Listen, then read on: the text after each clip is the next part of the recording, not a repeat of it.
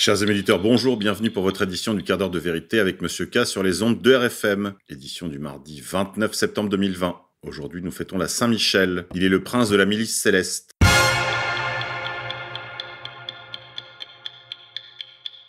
Au jardin, il est temps de couper les épinards et les salades. Éphéméride, 29 septembre 1985. Émeute raciale et pillage dans le quartier de Brixton, à Londres. 29 septembre 1923, le mandat britannique sur la Palestine entre en vigueur. 29 septembre 1833, soulèvement carliste en Espagne. 29 septembre 1066, Guillaume le Conquérant envahit l'Angleterre dont il revendiquait le trône.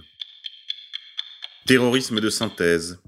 Vous le savez, vendredi, une attaque à l'arme blanche a fait deux blessés dans le 11e arrondissement à Paris, et cela près des anciens locaux de Charlie Hebdo. Les deux victimes travaillaient pour des sociétés de production dont les locaux se situent rue Nicolas Appert, lieu de l'attentat contre l'hebdomadaire satirique le 7 janvier 2015. Le principal suspect, âgé de 25 ans et d'origine pakistanaise, avait été interpellé place de la Bastille après les faits et a assumé son acte lors de sa garde à vue. Plusieurs autres personnes ont été placées en garde à vue, dont son frère. Le parquet national antiterroriste a été saisi. Première étrangeté, une deuxième personne a immédiatement été recherchée par la police. Selon Libération, le suspect d'abord interpellé ne répondait que partiellement aux descriptions de l'assaillant, selon des sources policières. Ensuite, souvenez-vous, il y a quelques semaines de cela, je vous annonçais euh, la très forte probabilité d'un attentat sous faux drapeau dans les jours qui venaient. Il était facile de le prévoir au vu de la situation politique du pays qui semble échapper à ses gouvernants. Pour recoguler la population autour de ce gouvernement, rien de mieux qu'un attentat sous faux drapeau. En effet, le capitalisme ne veut pas être jugé sur ses résultats, mais sur ses ennemis. Rien d'étonnant non plus au retour de ce terrorisme de synthèse, alors que l'on sait que c'est le retour de Sarkozy aux affaires, par le biais de Dupont-Moretti, mais aussi et surtout de Jean Castex, l'un de ses bras droits à l'Élysée. Souvenez-vous que Sarkozy appartient au réseau Rockefeller et également à la super loge Atorpet Alpha, organisatrice et architecte du terrorisme de synthèse pseudo-islamiste. Terroriste de synthèse encore. Trois jours après l'attaque terroriste survenue près des anciens locaux de Charlie Hebdo, l'assaillant présumé est encore en garde à vue. Les deux blessés, eux, sont toujours en observation. Interpellé sur son absence de réaction publique après l'attaque de vendredi à Paris devant les anciens locaux de Charlie Hebdo, Emmanuel Macron a rétorqué Le président de la République n'a pas vocation à commenter, mais à agir. Il ne faut pas juger l'engagement du président de la République à hauteur de tweets. Le chef de l'État de fait a précisé que dans les heures qui ont suivi l'identification des deux personnes blessées dans l'attaque, ses proches collaborateurs ont pu prendre attache avec leur famille. J'ai ensuite laissé l'enquête se mener et le gouvernement intervenir. Je pense que c'est comme ça qu'il faut faire les choses. Mon rôle n'est pas de me précipiter et de participer à toutes les réactions, a-t-il poursuivi. Bon, pour une fois, on ne peut pas lui donner tort. Politique française. Éric Zemmour condamné pour blasphème envers l'islam. Derrière la condamnation d'Éric Zemmour pour injure et provocation à la haine, se cache une condamnation pour blasphème envers l'islam, analyse le chroniqueur Grégory Rousse pour Valeurs Actuelles.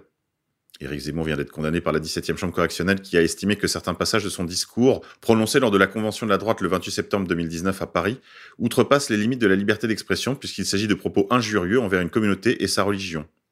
Cette phrase, issue du jugement, est terrible de sens caché. D'abord, la justice qualifie les Français musulmans de communauté.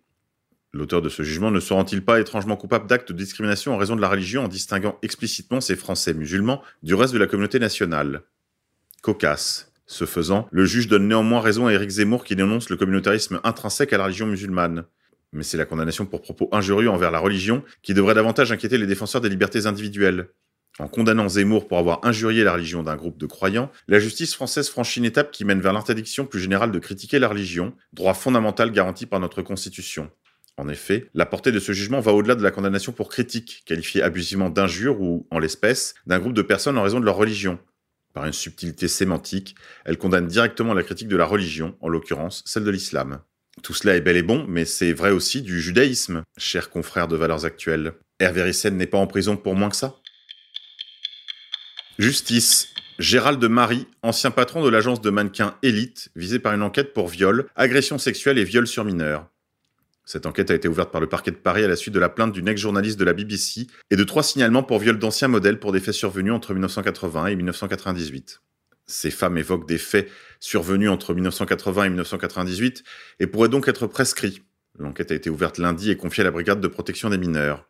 Souvenez-vous de l'affaire Karen Mulder qui avait dénoncé l'agence élite comme étant un vivier pour ce genre de pratique. Pour aller plus loin, vous pouvez réécouter les interventions de Marie Laforêt suite au passage télé de Karen Mulder chez Ardisson. On était alors dans les années 2000. Économie. La semaine s'annonce décisive dans le dossier Veolia-Suez.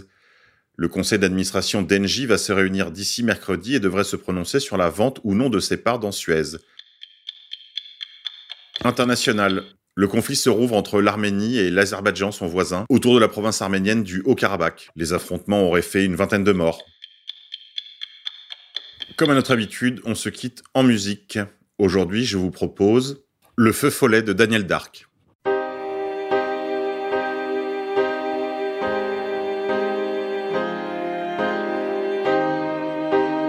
J'aurais voulu être vous.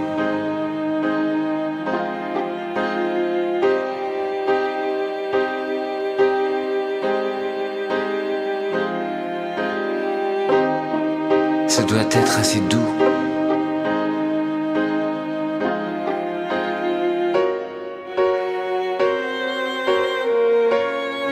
J'aurais bien aimé rester. Mais au regret, je semble voué. Pas à vous.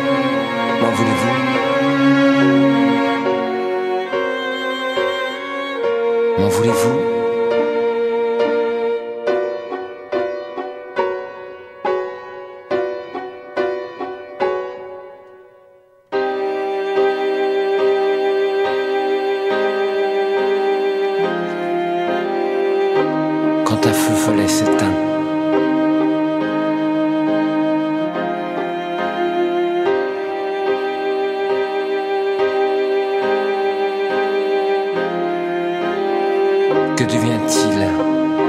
La fin